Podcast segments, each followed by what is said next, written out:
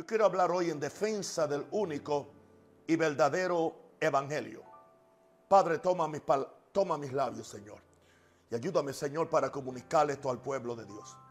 En defensa del único y verdadero evangelio.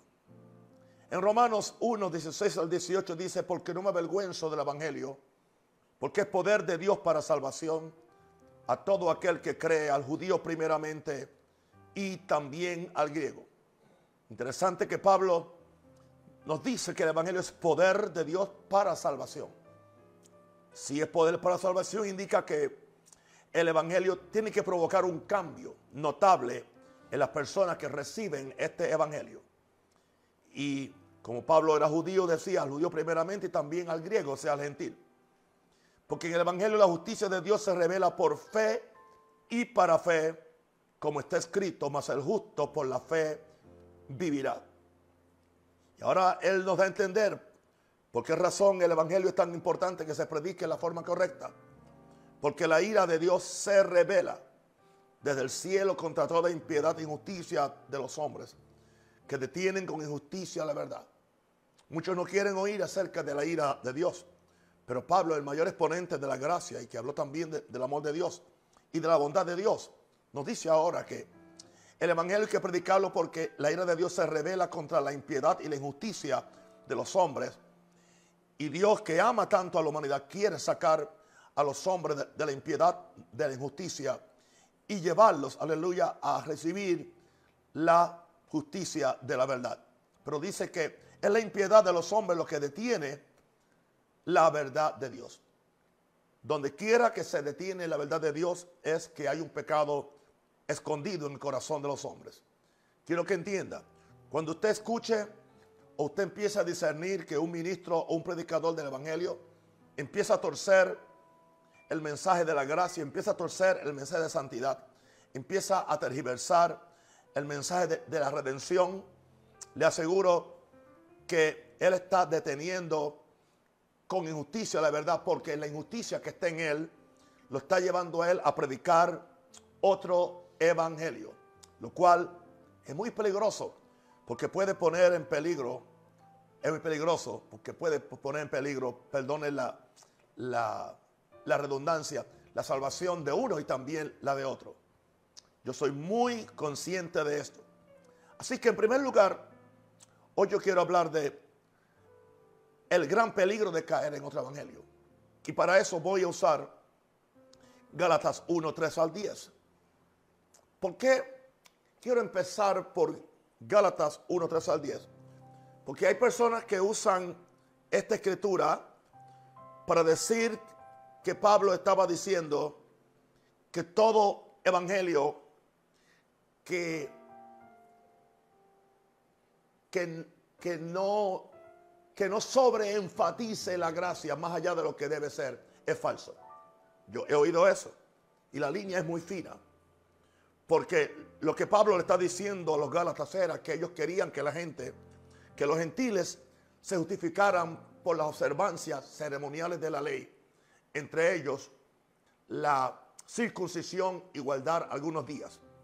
Pablo nunca, Pablo nunca atacó la ley moral Pablo nunca atacó la ley divina, Pablo nunca atacó la ley de santidad.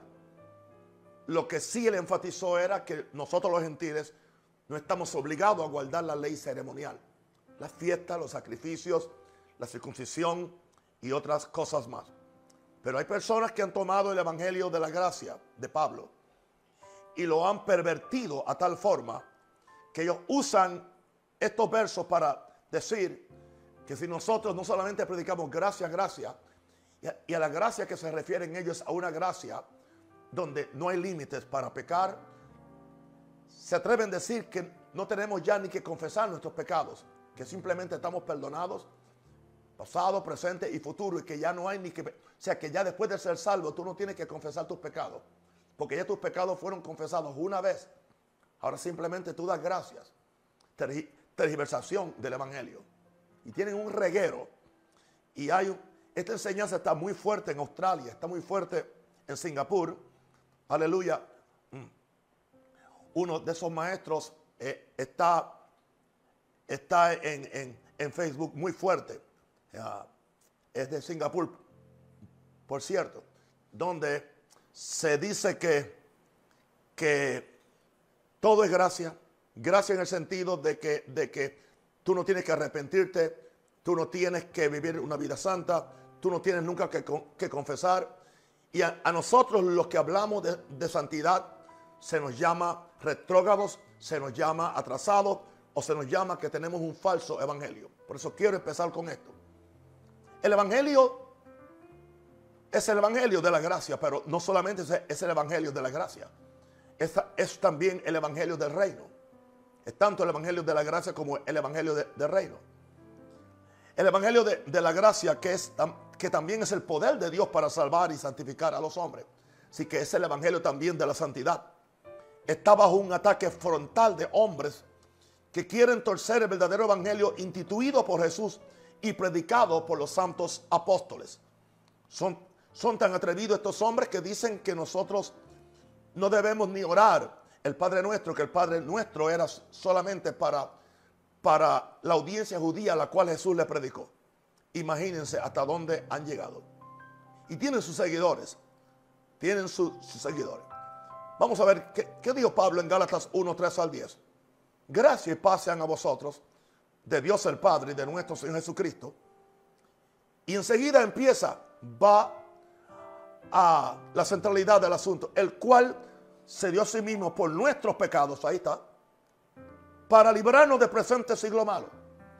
Pablo nos está diciendo que el sacrificio de Jesús no simplemente fue para darnos una gracia barata o una super gracia que simplemente nos da la excusa para pecar, sino que Él se dio a sí para librarnos del presente siglo malo, para librarnos del pecado, porque esta es la voluntad de conforme a la voluntad de nuestro Dios y Padre, a quien sea la gloria por los siglos de los siglos. Le, dice él a los Gálatas, estoy maravillado de que tan pronto os hayáis alejado del que os llamó por la gracia de Cristo para seguir un evangelio diferente. En el caso de los Gálatas, ellos estaban entrando en un evangelio de legalismo y por eso era un evangelio diferente. En el caso de hoy, es, es, diferente, es lo contrario. En el caso de hoy, el evangelio diferente es que entonces, en vez de un evangelio de legalismo, hay un evangelio de permisismo. Hay un evangelio de libertinaje. Porque la Biblia dice que, vendrían hombres que cambiarían la gracia de Dios en un puro libertinaje. Así que yo puedo usar también la, expresión de Pablo para decir que no solamente perturban el Evangelio los que, tienen un Evangelio condenatorio o un Evangelio eh, de, pura ley sin gracia, sin misericordia, y también pervierten el Evangelio, los que usan la gracia y se olvidan de los diez mandamientos y se olvidan de la santidad. Ambos están pervirtiendo el Evangelio. Porque dice que lo que se olvida a ellos es que dice que la gracia y la verdad vinieron por Jesucristo. Ambas cosas. ¿Ok? La gracia nos salva, pero la verdad nos santifica. Así que no es una cosa sin la otra. Y sigue diciendo el apóstol Pablo, no que hay otro evangelio, sino que algunos os perturban y quieren pervertir el evangelio de Cristo. Mas si aún nosotros, un ángel del cielo, os anunciare otro evangelio, diferente del que os hemos anunciado, sea anatema, la palabra anatema es sea condenado. Como antes hemos dicho, también ahora lo repito, si alguno predica un evangelio diferente del que habéis recibido, sea anatema. Ahora, recuerden que Pablo no, solamente habló de gracia, Pablo habló de santidad, Pablo habló de, de responsabilidad, Pablo habló del infierno, Pablo habló del cielo, Pablo habló del reino de Dios, Pablo habló de la perversión moral que había en Roma en el primer capítulo de, de Romanos. Ahora, pues busco ahora el favor de los hombres o el de Dios, o trato de, agradar a los hombres. Pues si todavía agradar a los hombres, no sería siervo de Dios. Así que quiero establecer esto en primer lugar para después darle los próximos seis puntos. El gran peligro de creer, de caer en otro evangelio. Hermano, está más metido en nuestras iglesias que lo que queremos admitir. Y es una cosa muy entra muy sublime, muy sutil. es muy sutil. Es muy sutil. O sea, un ejemplo. Yo soy la justicia de Dios en Cristo. Como yo soy la justicia de Dios en Cristo, yo no puedo arrepentirme ya. Otra vez. Ya yo me arrepentí una vez. Como yo soy, aleluya, como con una ofrenda hizo perfecto para siempre santificado, ya yo no tengo que otra vez arrepentirme o buscar la santidad, porque ya la ofrenda de Cristo ya me perdonó los pecados pasados, presentes y futuros.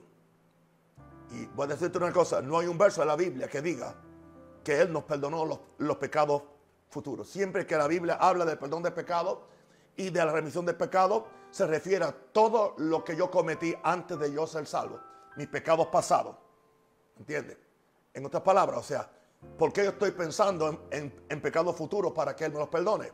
Eso indica que yo estoy haciendo provisión para pecar en el futuro. Bueno, con eso no he dicho que no, que no, no podemos, que no, no caeríamos en pecado, porque no hay hombre que no peque. Pero aun cuando caemos en pecado, tenemos que entrar, entrar en la confesión de primera Juan, creo que el capítulo 1, versículo 9, si confesamos nuestros pecados, a lo cual esta gente dice que eso no se aplica que ese verso es para los pecadores. No, pero Juan, que era el apóstol, dice, si confesamos nuestros pecados, sé que él se incluyó. O sea, y hay gente que se come esa guayaba. ¿Por qué? Porque están buscando, están buscando un margen para pecar. Hermano, yo no ando buscando un margen para pecar. Yo ando buscando la santidad a lo extremo. Y si tengo dudas sobre algo, quiero que me entiendan bien. Prefiero irme un poquito más del lado legalista que irme del lado del libertinaje. ¿Entiendes? Porque Dios no se va a ofender si yo soy legalista para mí, siempre que no, siempre que no lo sea para otro. ¿Entiendes? Porque si, si entro un poquito en el legalismo y como consecuencia de eso pido perdón y me arrepiento ante Dios, aunque alguien crea que eso me hace ignorante, pero llego al cielo. Pero ¿cuál es el problema con el libertinaje? Es que te vas yendo, te vas yendo, te vas yendo de la misma gracia te, está rebalando de, la misma gracia que te salvó. Y cuando abres los, cuando abres los ojos, estás perdido en el mismo infierno. Y no hay quien te saque porque estás convencido que está bien. He tenido información que de esos grupos de, los cuales estamos hablando que están enfatizando esa gracia. Eh, entre ellos, cuando hablan, hablan palabras obscenas entre ellos y es algo muy normal porque ahora están libres. Ahora están libres. No, Libre para pecar, no. Yo soy libre de pecado, pero no libre para pecar. Amén. Así que yo creo que por eso hoy estoy, estoy trayendo esto. Ahora, vamos entonces a ver este, este único y verdadero evangelio. Bien, en mi punto 2 dice que los hombres están muertos en delito y pecado. Por ahí empezamos. Los hombres, todos los hombres están muertos en delitos y pecados. Efesios 2, 1 al 3. Está enseñanza de muchos versos y mucha escritura. Tengo mucha Biblia aquí. Porque yo quiero simplemente presentarle a ustedes la palabra, no la opinión de Naón Rosario, no, no una opinión católica, no una opinión ortodoxa, no una opinión católica o una opinión pentecostal, sino una opinión bíblica. Sea Dios veraz y todo hombre mentiroso. Ahí yo estoy seguro. Efesios 2, 1 al 3. Y Él os dio vida a vosotros. Se le está hablando a los hermanos que eran gentiles en Éfeso. Le dice le dice el apóstol Pablo, cuando estaban muertos en vuestros delitos y pecados. O sea, que estaban muertos en delitos y pecados. O sea, estar sin salvación, estar muerto en pecado, estar muerto en delito, muerto espiritualmente hablando. Y dice el apóstol, en los cuales anduviste en otro tiempo. Él está hablando de su biografía, no de presente. En los cuales anduviste en otro tiempo, siguiendo la corriente de este cosmos o de este mundo. O sea que que se dejan ir por la corriente de este mundo. Hacemos lo mismo que hace el mundo. Y dice que este mundo eh, se mueve conforme al príncipe de la potestad del aire, que es Lucifer. El príncipe de la potestad del aire. Sea, así es que se mueve este mundo. Y dice que este es el espíritu que ahora opera en los hijos de desobediencia. A los pecadores se les llama hijos de desobediencia. Ahí no se está hablando de santos, ahí se habla, ¿ok? No, son hijos de desobediencia porque habiendo sido hijos de Dios, Adán era hijo de Dios cuando pecó, se convirtió en un hijo desobediente. Y dice, este espíritu opera en ellos, no debe operar en nosotros. entre los cuales también todos nosotros, pasado, vivimos, vivimos antes, en otro tiempo, en otro tiempo, en los deseos de nuestra carne. Todo era para alimentar nuestra carne, haciendo la voluntad de la carne y de los pensamientos. Y éramos por naturaleza hijos de ira, lo mismo que los demás. O sea, igual que los otros pecadores o gentiles. Eso es lo que Pablo le está diciendo a los efesios. Para que ellos aprecien una salvación tan grande como esta. Ahora, en, Romanos 3, 23, 24, para que veamos cómo los hombres están muertos en delitos y pecados y están irremediablemente perdidos a menos que ellos hagan lo que tienen que hacer de acuerdo a la palabra. Están irremediablemente perdidos. Romanos 3, 23, 24 dice, por cuanto todos pecaron, todos pecaron. Todos vienen con la raíz, con el ADN de pecado, todo, todo, todo. Y están destituidos o no alcanzan la gloria de Dios. Ahora, ¿cómo es que pueden ser salvos? Siendo justificados gratuitamente por su gracia, eso nadie lo cuestiona. La gracia es el don inmerecido. Nadie merece ser salvo. Ahora, el hecho de que yo sea justificado gratuitamente por, por la gracia no me dice a mí que yo tengo que vivir como me da la gana y que yo tengo que abusar la gracia. Porque la Biblia habla muy claro en hebreo de los que pisotean el espíritu de gracia, lo cual dice que trae, una horrenda expectación de juicio. Cuídate de esas personas que solamente sacan versos de aquí y de allá, pero no toman todo el consejo de, Dios. Es el momento que los predicadores dejemos de estar predicando bocadillos de revelación en vez de ir y conocer la palabra. Y el problema es que la gente no estudia la Biblia y después repiten, mono ve y mono hace. Mono dice y mono repite. No, no, no, no. Vamos a buscar la palabra del Señor. Y si no está de acuerdo a la escritura, aunque lo diga en un rosario, aunque lo diga el Papa, aunque lo diga quien, quien lo diga. Es más, Pablo dijo, aunque lo diga un ángel del cielo, aunque tengas una visión, aunque tengas un ángel que te hable. Dijo Pablo, si un ángel viene, no, dile, dile que es anatema. No puede cambiar este evangelio. No puede cambiar este evangelio. Claro, somos justificados por su gracia, pero es mediante la redención que es en Cristo Jesús. O sea, no puede sacar a Jesús. Y la redención indica, indica sangre, indica la sangre de Jesús. Indica que Jesús sufrió por nosotros. Así que esto hay que establecerlo acerca de este evangelio puro. Los hombres están muertos en delitos y pecados. ¿Y qué van a hacer? ¿Y qué van a hacer? Pero hay, algo más que Dios ha declarado en mi punto 3. Dios ha declarado que todos los hombres, habidos y por haber, están bajo el juicio y la ira de Dios. Eso es Biblia. Eso no es del Antiguo Testamento, eso no es de la Biblia hebrea. Eso es de, de los evangelios, de las epístolas y del libro de los hechos y Apocalipsis. Ahí está esto. Voy, voy a darle algo, algo que lo dijo. El que tiene la autoridad suprema para hablar acerca del Padre se llama Jesús, el Hijo de Dios. Ya en, en Juan 3:16, ya dice, porque de tal manera amó Dios al mundo que ha dado su Hijo unigénito, Jesús para que todo aquel que cree no se pierda, mas tenga vida eterna. Y dice después, aleluya, el verso, el verso que sigue, porque no envió Dios a, su Hijo al mundo para condenar al mundo, sino para que el mundo fuera salvo por él. Hay gente que, eh, que estiran ese verso. ¿Se dan cuenta ahí? Que Él no condena a nadie. Él no viene a condenar a nadie. Porque ahí dice que Él no vino a condenar, sino a salvar. Y hay gente que han llegado a la conclusión errónea y demoníaca de que eso habla de una salvación espiritual donde aún eventualmente Satanás y sus ángeles van a ser reconciliados con Dios. Ahora, Señor, ayúdanos.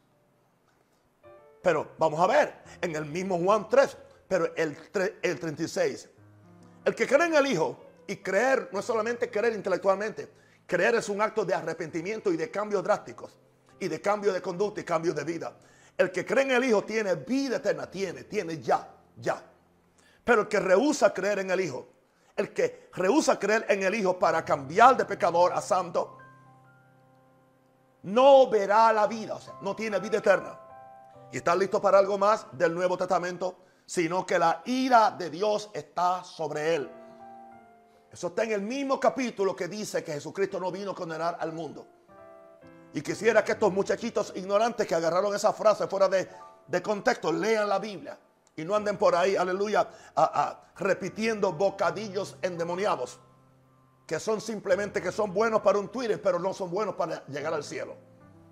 Sino que la, hija, la ira de Dios está sobre él, sobre él. Gloria a Dios. Yo he creído en el Hijo, yo tengo vida eterna. Yo no he rehusado creer en el Hijo. Una pregunta, ¿tengo yo dudas de mi salvación? No tengo dudas de mi salvación. Una pregunta, ¿me estoy justificando por la ley? No. ¿Me estoy justificando por, por mi conocimiento? No. ¿Me estoy justificando por mi oración? No. ¿Me estoy justificando por mi desayuno? No. No. La sangre de Cristo me justificó. Pero entonces ahora, en, en agradecimiento a lo que Dios hizo por mí, voy a vivir una vida que agrada a Dios. Aleluya, con dignos frutos de arrepentimiento sino que la ira de Dios está sobre él. Ahora, vamos a ver. Vamos a ver al héroe de los de los de los de los de los que tergiversan la gracia, que es Pablo, es su héroe. Vamos a ver qué dijo el héroe de ellos. Romanos 2, 2 al 12.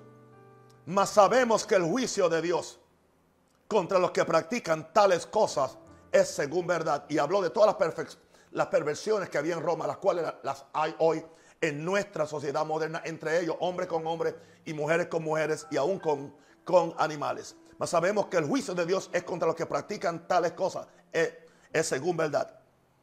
Y piensas esto, oh hombre, tú que juzgas a los que tal hacen y haces lo mismo, que tú escaparas del juicio de Dios. O menosprecias la riqueza de su benignidad, paciencia, longanimidad, ignorando que su benignidad te quiere guiar al arrepentimiento pero por tu dureza y por tu corazón no arrepentido. ¿Ve? O sea que el corazón tiene que arrepentirse, porque está duro, pero por tu dureza y por tu corazón no arrepentido, atesoras para ti mismo ira para el día de la ira y de la revelación del justo juicio de Dios. Eso indica que hay un juicio y que el corazón que sigue siendo duro y no se arrepiente está eh, atesorando ira para el día de la ira y de la revelación del justo juicio de Dios en el día cuando Dios pagará a cada uno conforme a sus obras. Y nos, nos, nos califica qué es lo que va a pagar. Verso 7. Vida eterna a los que perseverando en bien hacer. Eso habla de obras ahora. O sea que no es todo gracia, simplemente tiene que haber frutos dignos de, de, de justicia. Vida, vida eterna a los que perseverando en bien hacer. ¿Ves? buscan gloria, honra y inmortalidad, pero ira y enojo a los que son contenciosos, ¿ve? Y no obedecen a la verdad, sino que obedecen a la injusticia. Sigue diciendo, tribulación y angustia sobre todo ser humano que hace lo malo. ¿Oíste eso? Al el judío primeramente y también al griego. Pero honra, pero gloria y honra y paz a todo el que hace lo bueno al judío primeramente y también al griego. Porque no hay excepción de personas para con Dios. ¿Cuántos usan ese verso y no saben en qué contexto estaba? Oh, Dios no es excepción de personas. Por esa, razón es que el impío va a pagar por su pecado y el justo va a recibir la, recompensa de, de, su justicia. Como Dios no es excepción de personas, por eso es imposible, imposible que, imposible que un cristiano que simplemente porque creyó en Jesús y confesó su nombre, pero sigue la misma vida de pecado que el pecador que nunca lo hizo, y se le asegura a ellos con esta gracia que ellos como ya son salvos eternamente, ya no importa, que ya eso les asegura. No, entonces Dios haría excepción de personas. Te aseguro algo, se le haría más fácil al pecador que nunca ha recibido a Jesús ser salvo que este que dijo que era cristiano. Porque a este la Biblia le llama el perro que vuelve a comer el vómito que, había soltado. A este se le llama la puerca lavada que vuelve a revolcarse en su cieno. Eso es lo que dice la Biblia. Mi Biblia y tu Biblia. Amén. Así que, ya te dije, en primer lugar, que por cierto es el punto 2, los hombres están muertos en delito y, pecado. Después te dije, Dios, ha declarado que todos los hombres están bajo el juicio de Dios. Ahora, número cuatro. Ahora entramos en, la centralidad del Evangelio. Los hombres no pueden salvarse por ellos mismos. Así que esto, esto no es asunto de obra. Esto no es asunto de hacer caminatas. Esto no es asunto, entiende, de, sacarse sangre del cuerpo. ¿entiendes? O cargar una cruz, nada de esto, no. Porque sí, sí, yo soy un predicador de gracia paulina, gracia responsable, gracia divina, gracia de Jesús. No la gracia calvinista, ni la gracia luterana, ni la gracia evangélica, sino la gracia de, Dios. Efesios 2, 8 al 9. Porque por gracia sois salvos por medio de la fe. Y esto no de vosotros, pues es don de Dios. No por obras para que nadie se gloríe. ¿A qué se refiere que soy salvo? Porque cuando yo recibo la gracia de Dios, sin yo haber hecho absolutamente nada, simplemente me arrepentí de mis pecados, renuncié a la vieja vida, recibí a Jesús como Señor y Salvador. En ese momento, aleluya, la gracia de Dios viene a mí. Pero entonces esa gracia opera bajo el poder del Espíritu Santo. Y por medio del Espíritu Santo empieza en mí un proceso que se llama el proceso de la santificación. Mi justificación es instantánea, mi santificación es progresiva. Fui justificado a base de la sangre de Jesús y la obediencia de Jesús. Soy santificado a base de mi obediencia. Y no pido excusa por eso. Fui justificado de acuerdo a la obediencia de Jesús y de acuerdo a su sangre. Soy santificado de acuerdo a mi obediencia a la palabra de Dios. No confundamos una cosa con la otra. No por obras para que nadie se gloríe. O sea, nadie se puede gloriar. Entiende que derramó su sangre o que nada, porque es la sangre. De, eso es central. Eso es central. Ahora, Romanos 3, 19 al 20. Los hombres no pueden salvarse por, por Dios mismo. Pero sabemos que todo lo que la ley dice, lo dice a los que están bajo la ley. Para que toda boca se cierre y todo el mundo quede bajo el juicio de Dios. Tanto los que están guardando la ley como no, la están guardando. Recuerden el contexto en el cual Pablo está predicando esto. Él está predicando a sus hermanos judíos y le está, y le está predicando también ahora a sus hermanos gentiles. Ya que por las obras de la ley, por las obras de la ley, ningún ser humano, las obras de la ley se, refiere a toda la ley ceremonial, las obras, los sacrificios, a, los días y todo esto. Pablo no, es, no está hablando, aleluya, de la ley divina, de la ley de santidad, de la ley de justicia, la cual fue Dios quien la, la escribió en aquellas tablas en el monte Sinaí. Ya que por las obras de la ley ningún ser humano será justificado. En otras palabras, no es porque guardas el sábado, con todo respeto, no es porque comes esto, comes lo otro. O sea, no es, aleluya, porque te, porque te circuncidas, no. O porque guardas la fiesta, no, no, no. Es porque, por, porque en Jesús. Ya que por las obras de, la ley ningún ser humano será justificado delante de él, porque por medio de la ley es el conocimiento del pecado. O sea que la ley es buena, tiene una importancia, es nuestro ayo, es, es nuestra niñera para llevarnos a Cristo, es quien, quien nos cuida y quien nos, y quien nos revela el pecado que hay en nosotros. Una pregunta, ¿la ley nos revela el pecado? Entonces la ley es mala, entonces la ley que nos revela el pecado indica que después que nos lo revela yo voy a seguir en pecado. Pablo tuvo que corregir eso y le dice a los mismos romanos por ahí, al principio del capítulo 6 le dice que, que, perseveraremos en el pecado para que la gracia abunde. Y dice, de ninguna manera. Porque los que hemos muerto al pecado, ¿cómo viviremos aún en él? Así que yo, yo no sé cómo la gente lee a Pablo. El diablo les, ha cegado el entendimiento, el diablo mismo. Porque Pablo es muy enfático. Pablo dice, ¿cómo es que algunos están diciendo por ahí que nosotros decimos, hagamos males para que vengan bienes? En otras palabras, están diciendo que, que, que, que si mientras más pecamos, más la gracia de Dios se manifiesta y que el pecado mío ayuda a que la gracia de Dios se multiplique. Eso es una aberración, eso es una herejía, es una falsa doctrina, eso no es la, la teología paulina. Aleluya, tampoco es la de Cristo. Así que estamos claros en eso. Nadie tiene que darme lecciones y no, y no me mande mensajes porque no me interesa escucharlo. Yo estudié en un instituto bautista. Yo estudié toda la justificación. Yo estudié. Es más, yo estudié hasta salvo, siempre salvo. Solamente que yo no agarré eso. Ok. ¿Por qué? Porque nunca vi que era consistente con el mensaje de la Santa Escritura. Yo, yo estudié en el Instituto Bíblico Moody cuatro años. Cuatro años. Amén. Ahora, número cinco. Número cinco. Hay una sola solución para los pecados del hombre. Hay una sola. Hay una sola. Por eso que no es la circuncisión. Yo veo, o sea, mira lo, lo, balanceado que es el mensaje bíblico, que es el mensaje de Pablo, de Pablo y de Naum Rosario. Hay una sola solución para los pecados del hombre, no es la circuncisión, okay. no es guardar los días, no es, no es dejar de comer ciertos alimentos. Si lo quiere hacer, hazlo. Y muchas de esas cosas tiene razón porque hay cosas que Dios no bendijo.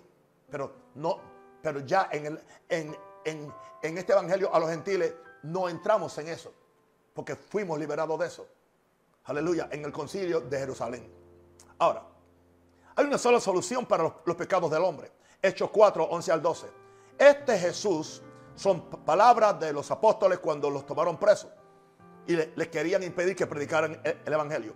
Este Jesús es la piedra reprobada por vosotros los edificadores. O sea, se suponían que ellos eran los edificadores que estaban edificando la casa para que el Mesías viniera. Pero cuando vino la piedra principal, no la quisieron, la reprobaron. La cual ha venido a ser cabeza del ángulo. Se llama Jesús y en ningún otro es salvación. En ningún otro es Él. No es más nada porque no hay otro nombre bajo el cielo dado a los hombres en que podamos ser salvos. No hay otro nombre bajo el cielo dado a los hombres en que podamos ser salvos. Ahora, ahora, Primero Timoteo 2, 3 al 6. Porque esto es bueno y agradable delante de Dios nuestro Salvador, el cual quiere que todos los hombres sean salvos. Es la voluntad de Dios y vengan al conocimiento de la verdad. Porque hay un solo Dios y hay un solo mediador entre Dios y los hombres, Jesucristo hombre, el cual se dio a sí mismo en rescate por todos, de lo cual se dio testimonio a su debido tiempo. Esto es central en este puro evangelio. Yo soy el camino, la verdad y la vida. Nadie viene al Padre si no es por mí. Yo soy la puerta. Yo soy la luz. Aleluya. Yo soy la verdad. Yo soy todo. Yo soy el buen pastor. No, yo soy de Jesús. Donde Él, exclusivamente Él. Aleluya. No necesita la intercesión de nuestra hermana María, a la cual la bendecimos. No, necesita la ayuda de, de nuestro hermano Pedro, los cuales están en el cielo esperando la resurrección. No necesita la ayuda del, hermano San Pablo, el cual también está en el cielo. No. Jesucristo por sí mismo. Él es mi salvador. Él es mi redentor. Él derramó su sangre. Él llevó mi maldición. Él llevó mi enfermedad. ¿Y qué tengo yo que hacer? No tengo otra. No importa que, que tenga una vida moral perfecta. No importa que tenga una vida religiosa ceremonial perfecta. La puedo tener eh, hermanos, con todo respeto, mis amigos judíos ortodoxos tienen una vida ceremonial. Oran con pasión, leen la Biblia con pasión, lloran con pasión cuando piensan sobre el Mesías que viene, pero no son salvos. No. ¿Por qué? Porque es Jesús. Jesús dijo, yo soy el camino. Yo soy la piedra que ustedes han desechado, pero aquí estoy yo. Sé que eso no lo puede cambiar absolutamente nadie. Eso no es evangelio, eso no es evangelio católico ni evangélico. Olvídese de las etiquetas ahora.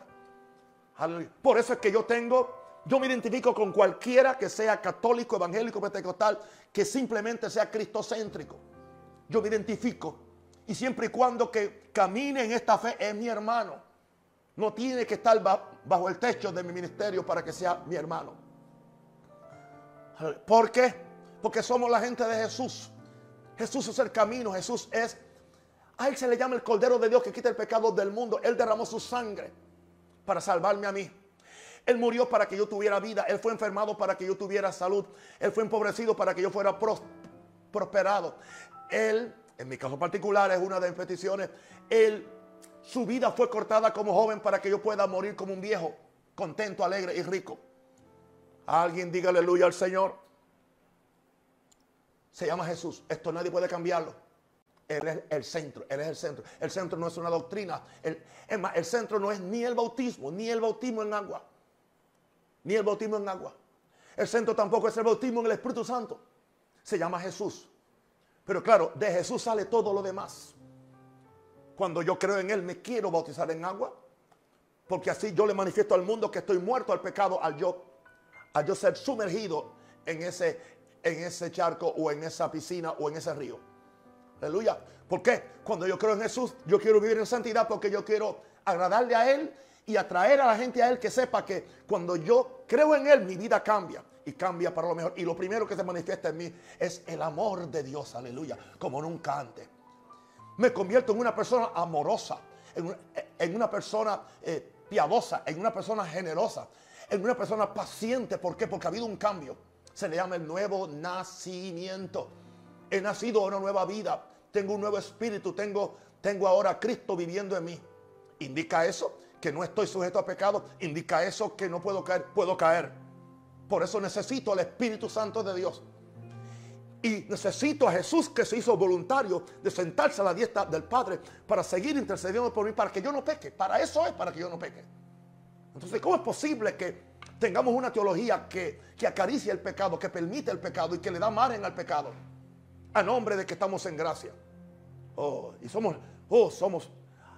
Alguien dijo, estaba, estaba leyendo un artículo, alguien dijo que esa es la última reforma, es la reforma de esta supergracia ¿Qué es más importante que la reforma de Lutero? ¿Qué es más importante que la reforma pentecostal? Porque esta, esta es la reforma que va a cambiar a la iglesia. Porque la iglesia está esclava a los hombres. La iglesia está esclava a los mandamientos. La iglesia está esclava a los que aún estamos guardando la ley de Moisés. Y hay muchos libros, especialmente en el idioma inglés. Y yo sé que esa corriente va a llegar por aquí a Panamá. Y siempre va, va a haber aquí un mono B y un, mono B y un mono hace. Un mono oye y un mono y un mono repite. Así que yo estoy listo para esto, para defender. Aleluya. La Biblia dice, ah, como, dijo, como dijo, como dijo eh, el, apóstol, el apóstol Judas, dice, la fe que fue dada una vez a los santos. Estamos para defender la fe que fue una vez dada a los santos. Gloria a Dios. Y para eso estoy aquí, para eso yo vivo. Aleluya. Ahora, ¿estamos, ¿estamos bien en esto? Ahora entonces vamos al punto, al punto número 5. Aleluya, que sería la, la cuarta cosa que tiene que ver con la salvación. Es necesario arrepentirnos del pecado y creer en Jesús. No importa todo lo que he dicho acerca de eso, todo lo que he dicho, no importa. Yo te puedo preparar el plato de comida, puedes tener un banquete, pueden tener ahí 10 platos, pero si tú no comes, te mueres enfermo. Te mueres de hambre. No importa lo que tú cantes, lo que tú oigas, lo que tú leas, lo que tú creas, lo que tú digas de Jesús. ¿Cuál es tu, teología? Nada de eso. Pero hay que recibir a Jesús. Pero no es simplemente creer en Jesús. La Biblia dice, más a los que le recibieron, no simplemente a los que lo aceptaron. O sea, yo no acepto a Jesús como, como yo acepto a John como un hijo o como acepto, aleluya, a alguien como mi hermano, no. Yo recibo a Jesús. Recibir indica, aleluya, recibirlo en mi corazón, permitir que Él entre a mí. Y que al entrar en mí, Él, cree, él, él provoque en mí un cambio, un cambio. Tanto así, si alguno está en Cristo, nueva criatura es, que cambio más grande. He muerto al pecado, he muerto al infierno, he muerto al egoísmo y ahora soy nueva creación en Cristo Jesús. Por lo tanto, es necesario arrepentirnos del pecado y creer en Jesús, ambas cosas. Vamos a ver entonces tres personas que son importantes. Posiblemente son las tres personas más importantes del Nuevo Testamento. La primera es Jesús. Que Jesús dice en Marcos 1, 14 al 15. Después que Juan fue encarcelado, Jesús vino a Galilea predicando el Evangelio del reino de Dios, diciendo, el tiempo se ha cumplido y el reino de Dios se ha acercado arrepentidos. Arrepentimiento es cambio de dirección. Y, nadie me usa la palabra metanoia para meterme a mí entre la espada y la pared. Yo también sé leer las palabras en griego y sé lo que significa. Metanoia es cambio de mente. Hay una escuela que dice, bueno, arrepentimiento es solamente cambiar tus pensamientos, o sea que tú cambias de actitud. No, no. Lo que sucede es que es metanoia porque empieza por un cambio de pensamiento. Pues, como el hombre piensa, así es él. Pero no es simplemente tú cambiar la actitud sobre algo o tu opinión sobre algo. También es cambiar de dirección. Ibas hacia el norte, regresas hacia el sur. Ibas hacia el oeste, aleluya, regresas hacia el este. Eso es arrepentimiento, es dar un cambio completo, es un cambio radical de dirección, de conducta. Juan el Bautista habló de arrepentimiento y dijo, dad frutos dignos de arrepentimiento. Por eso es que Jesús dijo, aleluya, que no son los que dicen Señor, Señor, sino los que, los que dan frutos dignos de arrepentimiento. Jesús fue muy claro, claro, ellos dicen que esto era para los judíos. Se la inventan ellos para tratar de excusar su falsa doctrina. No, no, estos son principios. Dice, en aquel día vendrán muchos diciendo en mi nombre, hicimos muchos milagros, sanamos enfermos, echamos fuera a los demonios. Y Jesús le dirá, no os conozco. ¿Por qué? Hacedor de maldad. O sea, ustedes son pecadores. ¿Entiende? Pueden sacar un enfermo y después van y se acuestan con otra mujer. Aleluya. Pueden estar haciendo un concierto de música y después por la noche tienen un acto homosexual con otro de los, de los que son del mismo team del, del, del salmista. Y yo no estoy hablando de nadie en particular, pero son cosas que sí acontecen y están aconteciendo. Tras por cierto. Y es resultado de que nosotros le tenemos miedo al legalismo. Sí. Pastor, no seas cobarde. Ahora hoy los, los, que, los que nos criamos en una cultura legalista, ¿entiende? Le tenemos miedo. O no queremos ofender a nadie porque queremos llenarla, de qué. ¿De qué? ¿De qué? Porque mejor no llenamos el cielo. Pero tú no puedes ir al cielo sin arrepentimiento. El arrepentimiento es lo que a ti te, te hace odiar el pasado. El que hurtaba no hurte más, el que adulteraba no adultere más. Tú tienes que no solamente recibir a Jesús, sino en el acto de conversión, arrepentirte. Tengo cuatro, eh, tengo tres personajes, ya te di el más importante, es Jesús. Y fue creo que el primer mensaje que predicó, el tiempo se ha cumplido, el reino de Dios ha llegado. O sea, el reino de Dios es la forma, el dominio, la constitución del reino de Dios la santidad del reino tiene que manifestarse. Y ustedes tienen que hacer dos cosas. Arrepiéntanse del pecado y crean en el Evangelio o crean en mí. Ahora, Hechos 17, 30 al 31. Pero Dios, pero Dios, habiendo pasado por alto los tiempos de esta ignorancia, ahora manda a todos los hombres en todo lugar. Es Dios, es Dios. Está hablando Pablo ahora, allá en, en Atenas. Ahora manda a todos los hombres en todo lugar que se arrepientan. Que se arrepientan. El Pablo de la gracia, sí. El Pablo de la gracia, el que dijo que no es por obra, es por gracia. El, el Pablo, sí. Que se arrepientan. Por cuanto ha establecido un día, un día en el cual juzgará al mundo con justicia. Y a Dios no se le va a escapar una. Por aquel varón a quien designó que se llama Jesús. ¿Ve? Dando a todos fe con haberle levantado de los muertos. Indicando esto que nadie tiene excusa. Después que se le presenta a Jesús, él, puede accesar la fe de Jesús y por medio de esa fe puede creer en Jesús, puede recibir el Espíritu Santo, puede vencer el pecado y puede vivir una vida de santidad y de, y de, búsqueda hasta que Cristo venga o hasta que Él se muera de viejo o de lo que sea. Este es el Evangelio puro y único. Ese fue Pablo. Ya Jesús nos dijo que había que arrepentirse. Ya Pablo nos dice que hay que arrepentirse porque Dios manda que nos arrepintamos. Vamos a ver qué dice ahora Pedro, que es la tercera persona para mí más importante del Nuevo Testamento. En el orden mío es Jesús, Pablo, Pedro. En el orden de mis hermanos católicos es, es Jesús, Pedro y después Pablo. Estamos bien, aún somos amigos.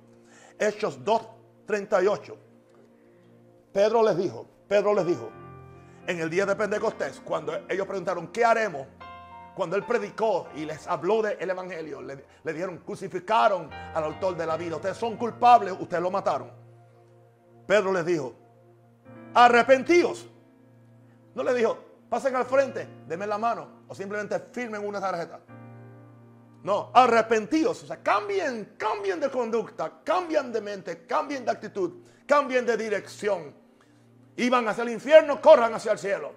Iban hacia el diablo, corran hacia Jesús. Aleluya. ¿Ah? Iban hacia el adulterio, corran simplemente a tener una sola mujer. Iban a robar, no. Váyanse a trabajar. Aleluya. Den un cambio absoluto.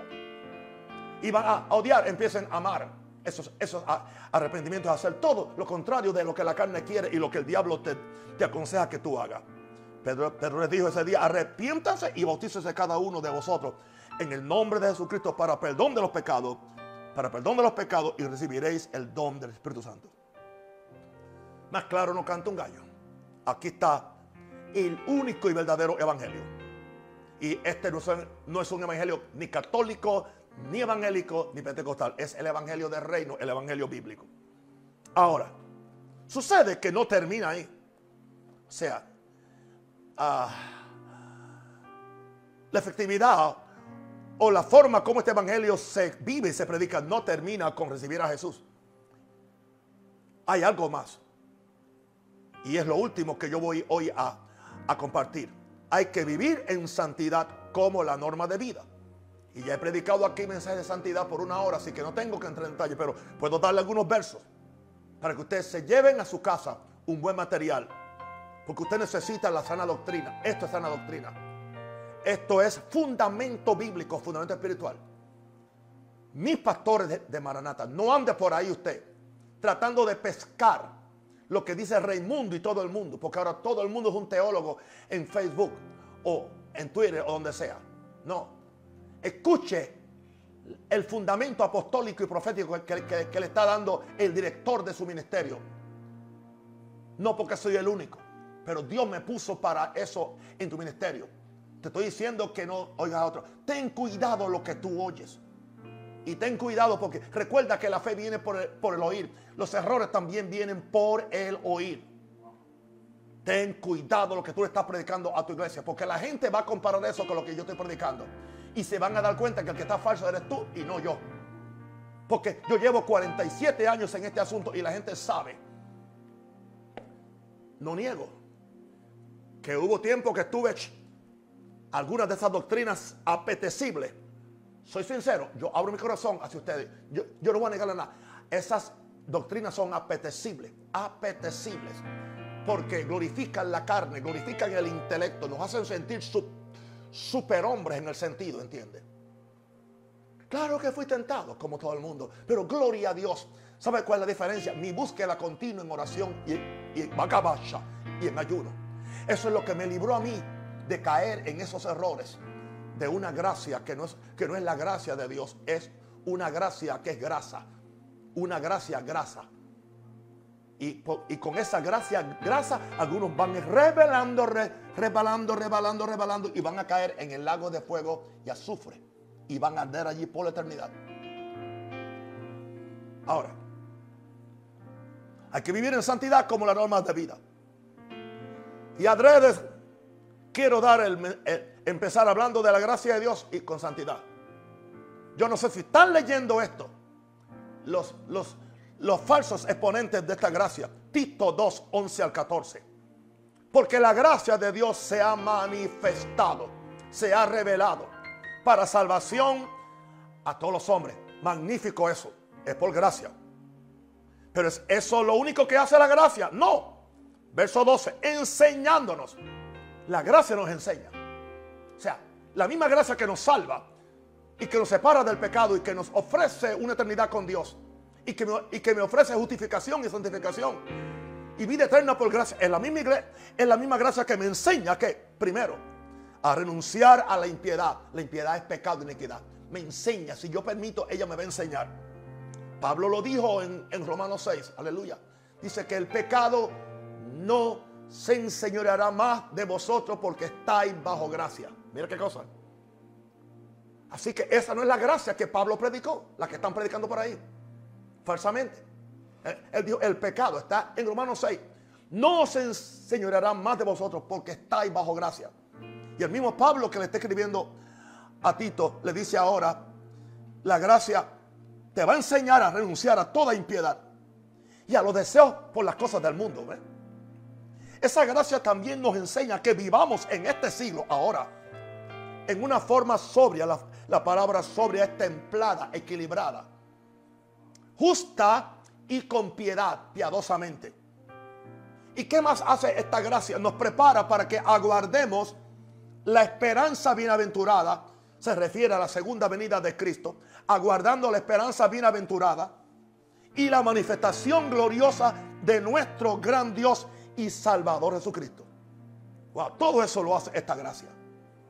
Y ahora dice, hablando de Jesús, verso 14, quien se dio a sí mismo, quien se entregó en la cruz, quien derramó su sangre para redimirnos de toda iniquidad, no para que nos quedemos en pecado, para redimirnos de toda iniquidad y purificar para sí un pueblo propio. Propio indica de él, celoso. ¿Oyó eso ahora?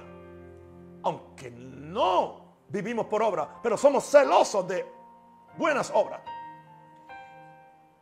Y la prueba visible de mi salvación es el fruto. Y el fruto son obras.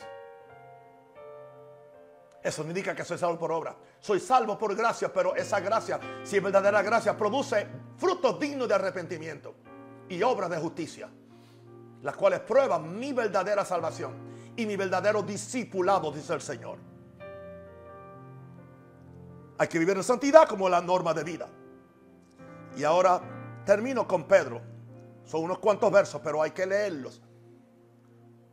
Después este mensaje está ahí colgado. Yo te aconsejo, especialmente si, eres predicador, agarre estos versos, escucha este mensaje, haz anotaciones y trata de buscar a ver si yo estoy equivocado. Gloria a Dios. Primera Pedro 1, 13 al 20. Por tanto, ceñid los lomos de vuestra mente o vuestro entendimiento. O sea, ciñe tus pensamientos, piensa bien. Sean sobrios, sean templados. Sean, sean templados y esperen por completo en la gracia que se os traerá cuando Jesucristo se ha manifestado. cuando Jesucristo se te revela, también la gracia se te revela. Pero mira lo que él añade. Como hijos obedientes. ¿Para qué es que se te va a revelar esta gracia? Para que seas un hijo obediente. Para que no te conformes a los deseos que tenías antes estando en tu ignorancia. Todo eso viene como consecuencia de que de que esperemos en la gracia que se nos trae cuando Cristo se nos sea manifestado o Él se nos revele. Sino, como aquel que, que os llamó es santo. Ahora sí nos va a subir, nos va a subir la varita ahora, muy alta. Sino como aquel que os llamó es santo. Sed también vosotros santos en toda vuestra manera de vivir. En toda vuestra manera de vivir matrimonial, económicamente, moralmente, sexualmente, románticamente, ministerialmente, empresarialmente, socialmente, en cada una de las mentes.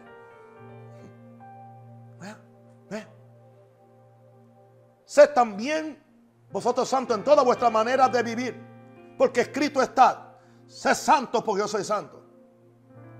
Y si invocáis por Padre, aquel de que sin excepción de personas juzga según la obra de cada uno. ¿Oíste eso? conducíos sin temor todo el tiempo de vuestra peregrinación en la tierra.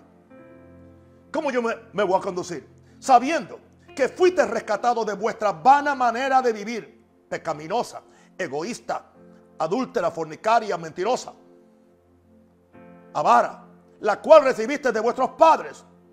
Pero no fuiste rescatado con cosas corruptibles, como oro o plata, sino que fuiste rescatado o redimido con la sangre preciosa de Cristo como de un cordero sin mancha y sin contaminación. De un cordero sin mancha. La sangre de Jesús. No hagas afrenta al Espíritu de gracia. Ya destinado desde antes a la fundación del mundo, pero manifiesto en los posteros tiempos. Por amor. Por amor. Por amor de vosotros. Bendito el nombre del Señor. Creo que ha sido claro en esta noche en defensa del único y verdadero evangelio. Yo sé que esta no es la única vez que lo voy a seguir defendiendo porque Dios me va a dar muchos años para seguir defendiendo lo que están otros tergiversando y cambiando para su propia perdición y desgraciadamente para la perversión de los que lo escuchan. Porque ese, ese es el problema. Tú vas a ser afectado por lo que tú oyes, para bien o para mal. Padre, en el nombre de Jesús. Padre, en el nombre de Jesús. Padre, en el nombre de Jesús. Do mayor. Padre, en el nombre de Jesús.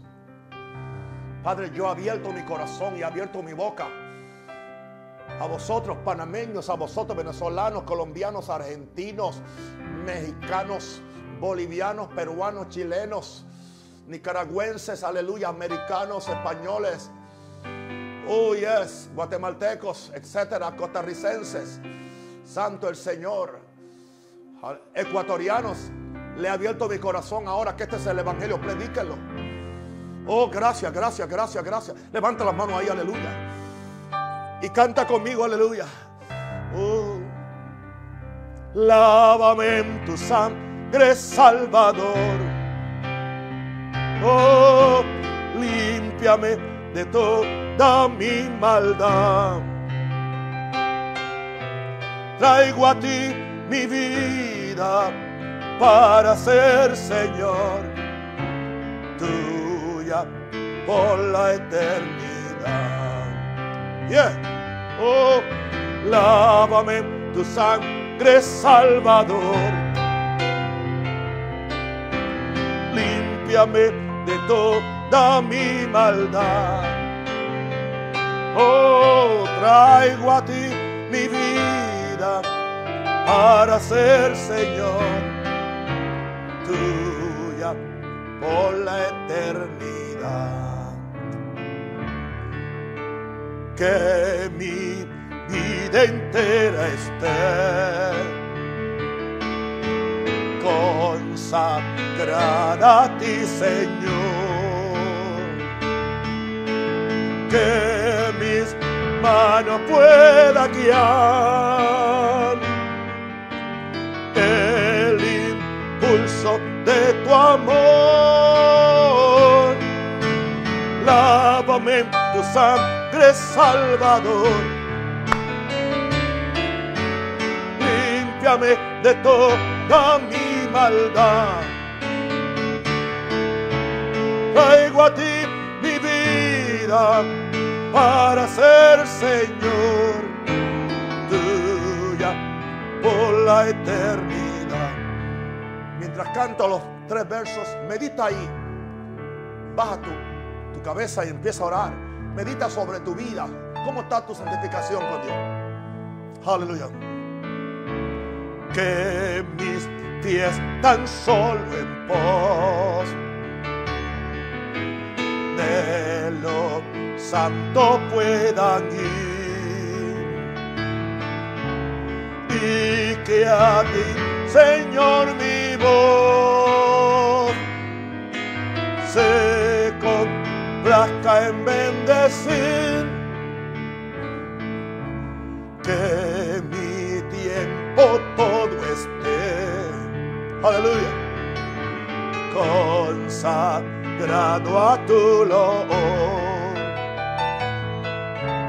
que mis labios al hablar hablen solo de tu amor. Toma, oh Dios, mi voluntad. Eso es, Señor. Y hazla tuya nada más. Toma, si mi corazón por tu trono lo tendrás. Toma tú mi amor que hoy a tus pies vengo a poner. Toma todo lo que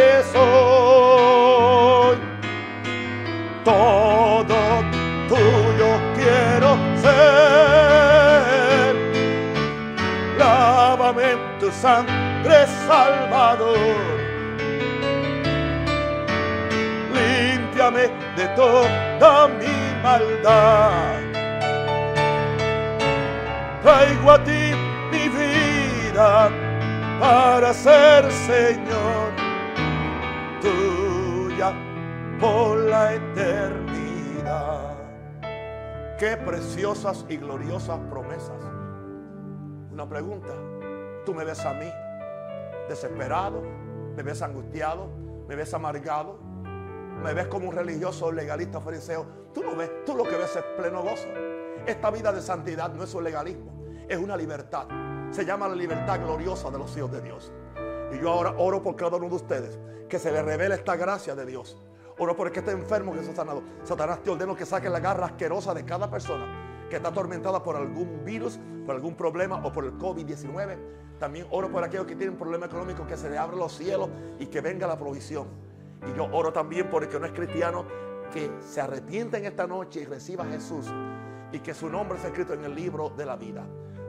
Declaro sobre ustedes paz, gracia, aleluya.